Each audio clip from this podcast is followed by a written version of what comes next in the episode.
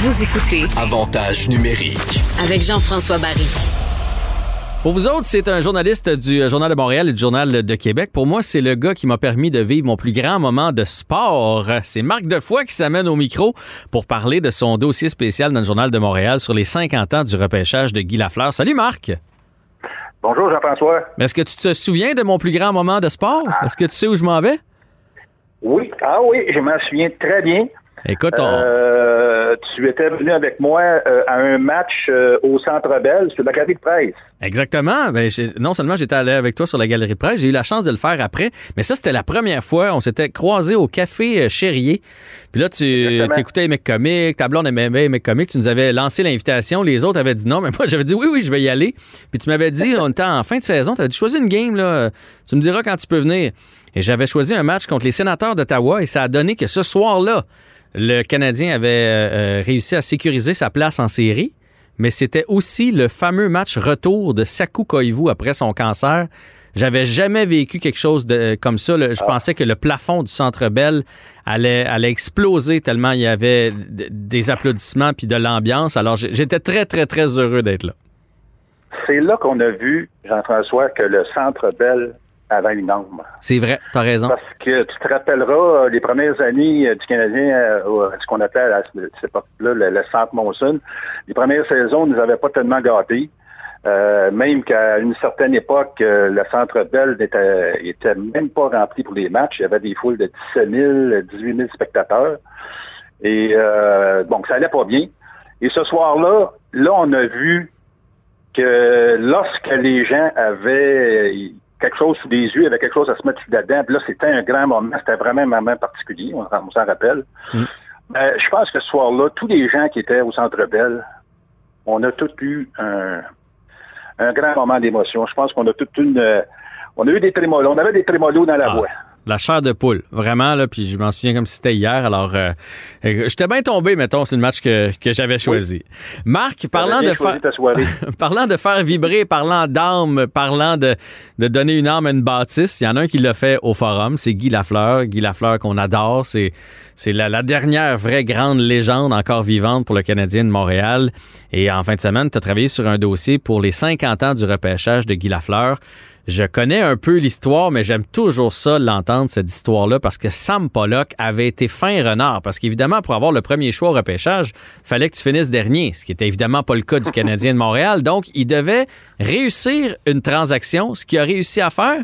Mais non seulement il, il fallait qu'il fasse la transaction, mais qu'il fallait qu'il s'assure que cette équipe-là allait finir en dernière place aussi. Oui. Ben, on va, euh, j'ai pas moins de te dire, euh, Jean-François, qu'on aurait rappelé ça aujourd'hui, là. Les équipes qui, qui, qui échangent des premiers choix au repêchage. Écoute, je me rappelle même pas la dernière équipe qui, qui a fait ça, là. Mais à l'époque, il faut se rappeler, c'est euh, suivant la grande expansion de 1967. Donc, là, il y a six nouvelles équipes. Euh, Los Angeles, Oakland, Minnesota, Saint-Louis, Philadelphie, Pittsburgh. Et ces équipes-là, ben, pour, euh, pour essayer de, pour attirer de la clientèle, ben, on essaie d'emmener des noms.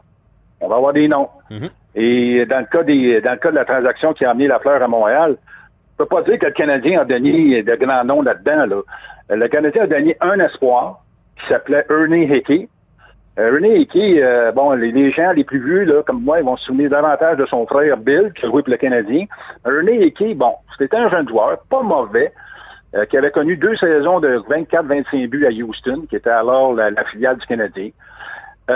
Donc, le Canadien cède Ernie Hickey plus son propre choix de première ronde pour l'année 71. Et je pense que c'est à peu près ça. Non, non c'est à peu près ça. Donc, le Canadien obtient le premier choix des Seals d'Oakland et ainsi qu'un défenseur, le Montréalais François Lacombe.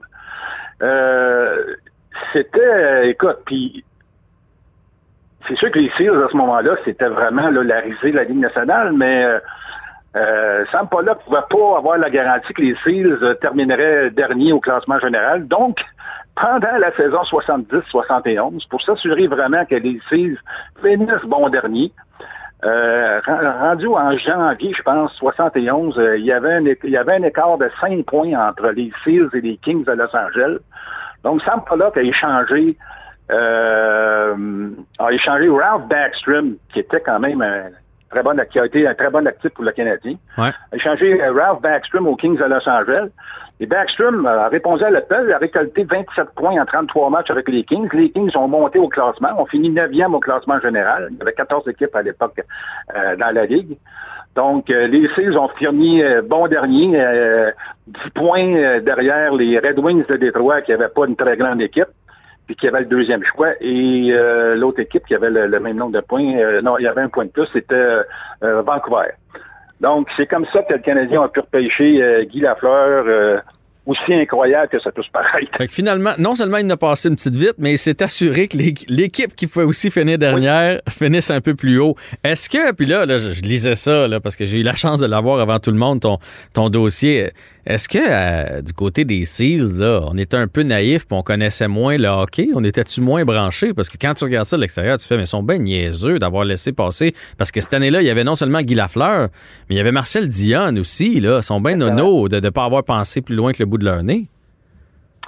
Ben, pourtant, le directeur général des Seals, qui était euh, Frank Selke euh, fils, dont le père a été longtemps, dont le père a été l'architecte des grandes dynasties du, du Canadien, là, entre les années 46 et 64, là, euh, il, Il était branché. écoute, il, ben, écoute, il, il était peut-être pas. euh, euh, lui, il s'occupait surtout des affaires commerciales chez le Canadien, mais euh, ayant eu, euh, ayant Frank Salke comme, comme père, puis il l'a vu travailler comme directeur général, euh, c'est une, une transaction qui surprend, ça étonne. Disons là, euh, tu sais, as une équipe qui commence, euh, t'es mieux d'y aller avec tes, tes, tes, tes- premiers choix repêchage, mais, puis tu l'as probablement vu dans le texte, dans le texte à François, Selke n'a pas été le seul qui a été confondu par Sam Pollock parce que le choix de deuxième ronde du Canadien la même année, Mhm.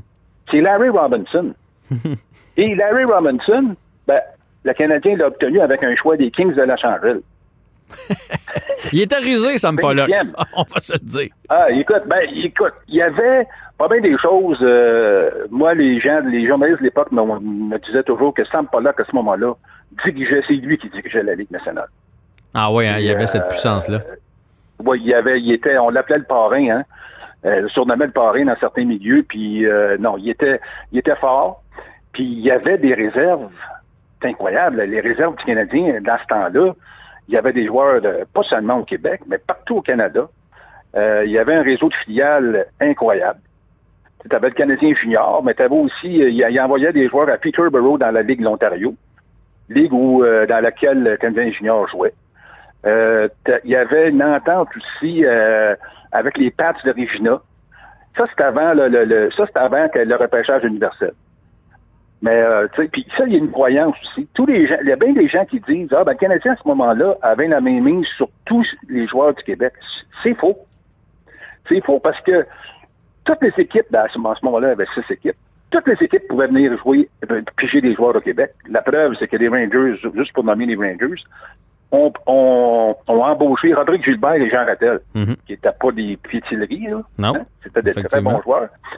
Ce qui, ce qui trompe les gens, c'est que au début du repêchage, là, en 68 et en 69, Sam Pollock a obtenu que le Canadien bénéficie des deux premiers joueurs québécois, donc deux choix protégés. Puis en 69, ces deux joueurs-là, ces deux joueurs-là ont été Régent Wood et Marc Tardif. Mais ça a duré deux ans seulement. Après ça, tout le monde avait le droit de piger. C'est ça. Puis avant ça, ben c'est ça, tu avais des, des recruteurs partout. Écoute, je vais te- le Canadien pouvait avoir un, un- euh, il n'y avait pas de- vraiment de recruteurs comme tel en Abitibi. Mais il y avait des informateurs. Puis ces, ces informateurs-là appelaient euh, des, des, des- des recruteurs du Canadien. Les recruteurs du Canadien, ils les, les appelaient. Et puis ces gars-là pouvaient être euh, barbiers, euh, cordonniers. Les informateurs, tu parles, là. Oui, Ben oui, c'est ça. ça C'était la population, dans le fond. là. Ouais. Donc, Jean-François Berry, là, qui est animateur de radio en Abitibi en 1965, appelait Claude Rubel. Hey, Claude, il y a un gars ici, là, en Abitibi, là, il est bon, tu devrais venir le voir. Ça fonctionnait comme ça aussi. J'aurais aimé ça. Là. J'aurais aimé ça. Hey, mais dis-moi, dans l'article, on apprend aussi que euh, Sam Pollock, il était gourmand. Il a même essayé la même année de faire la même passe-passe pour aller chercher Ouais. Marcel Dionne. Ça a malheureusement pas Ouais. fonctionné, mais t'as-tu pensé si on avait eu Lafleur et Dionne à ce repêchage-là? Wow! Écoute, Guy Lafleur n'était pas au courant de celle-là. Quand lui, quand j'en ai, parlé, là, il a dit Ah, Caroline, il ça aurait été extraordinaire.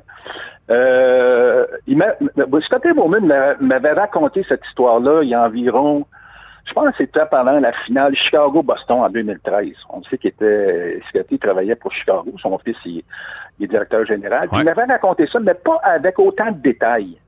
Là, il m'a raconté l'histoire dans tous les détails. Comment ça s'est passé dans la salle de conférence au forum alors que Sam Pollock négociait avec Détroit pour obtenir le premier choix. Et là, il raconte ça dans les moindres détails. Écoute, là, c'est intéressant, là, parce que là, on a vraiment l'inside, on a, du, on a un portrait, comment ça peut se faire. Mm-hmm. Puis si ça s'est pas fait, c'est que Pollock, euh, lui, euh, Bowman, il disait tout le temps, Bowman me dit, il essaie toujours que tu sois de te ranger de son bord. Mais s'il n'obtenait pas l'unanimité dans une discussion pour une transaction, il ne le faisait pas. C'est quand même drôle, là. C'est Sam Pollock, là. On parle ben de Sam ben Mais s'il n'y avait pas l'unanimité, il, faisait pas. il préférait passer son tour. Mais il faut dire aussi, écoute, le Canadien venait de gagner la Coupe Stanley. C'était l'arrivée de Ken Dryden en 71. Le Canadien venait de gagner la Coupe Stanley, puis pas mal difficile de briser une combinaison gagnante. C'est sûr. Les Red Wings demandaient un, membre, un membre de la formation, de, la brigade défensive, un, membre régulier, soit Jean-Claude Tremblay ou Terry Harper. Me demandait deux autres joueurs, un choix de repêchage. Ah, écoute, ça aurait été tentant, là, Marcel Dionne. Oui, mais à l'époque, tu sais pas qu'il va devenir Marcel Dionne, tu sais. Non. Il était bon, là, mais on ne sait jamais. Oui, il était bon. Exactement. Tu as parfaitement raison, euh, Jean-François. Sauf que le Canadien, au centre, là, bon, Jean Béliveau venait de partir. Mais tu avais Jacques Lemaire. Henri Richard était encore là. Mm-hmm. Tu avais Peter Mahavlich, dont la carrière était en, ascension. Tu fait que là, tu te dis, ouais. Puis si tu, mettons, euh, tu, donnes un allié, tu sais, écoute, il y avait Yvan comme noyer. Euh, Lemaire est tombé centre, là, je pense, à partir de 71-72, parce que dans les premières années, il jouait, il jouait il jouait à l'aile gauche parce que les trois premiers centres du Canadien, c'était Jean Béliveau, Henri Duchard et Ralph Backstrom. On va dire euh, trois centres de même. Il n'y a pas beaucoup d'équipes qui ont eu ça dans leur histoire. Non, non. Il n'y avait, pas, avait pas besoin d'aller chercher Marcel Dion. Il y en avait suffisamment ben. ici sous la main, mais ça aurait été quand même hot. Ça, ben, je sais pas où te dire que ça aurait été hot. C'est Guy Lafleur, je ne sais pas si tu as vu la citation de Guy Lafleur lorsqu'il dit, euh, il fait une comparaison avec Denis Savard si Denis Savard a permis à Al Secord de, de, connaître une saison de 50 buts, j'avais lui, si j'avais joué avec Dion, j'aurais probablement compté 100 buts. Effectivement. C'est un très beau dossier. En plus, on connaît l'importance, l'impact de Guy Lafleur euh, par la suite. C'est inestimable pour le Canadien de Montréal. C'est dans le Journal de Montréal, euh, édition euh, de, la fin de semaine. 50 ans, donc, le repêchage de Guy Lafleur. Marc Defoy, c'est un bijou. J'invite tout le monde à aller lire ça. Un grand merci pour l'entrevue d'aujourd'hui. Ben, c'est moi qui te remercie, Jean-François. Salut, à bientôt.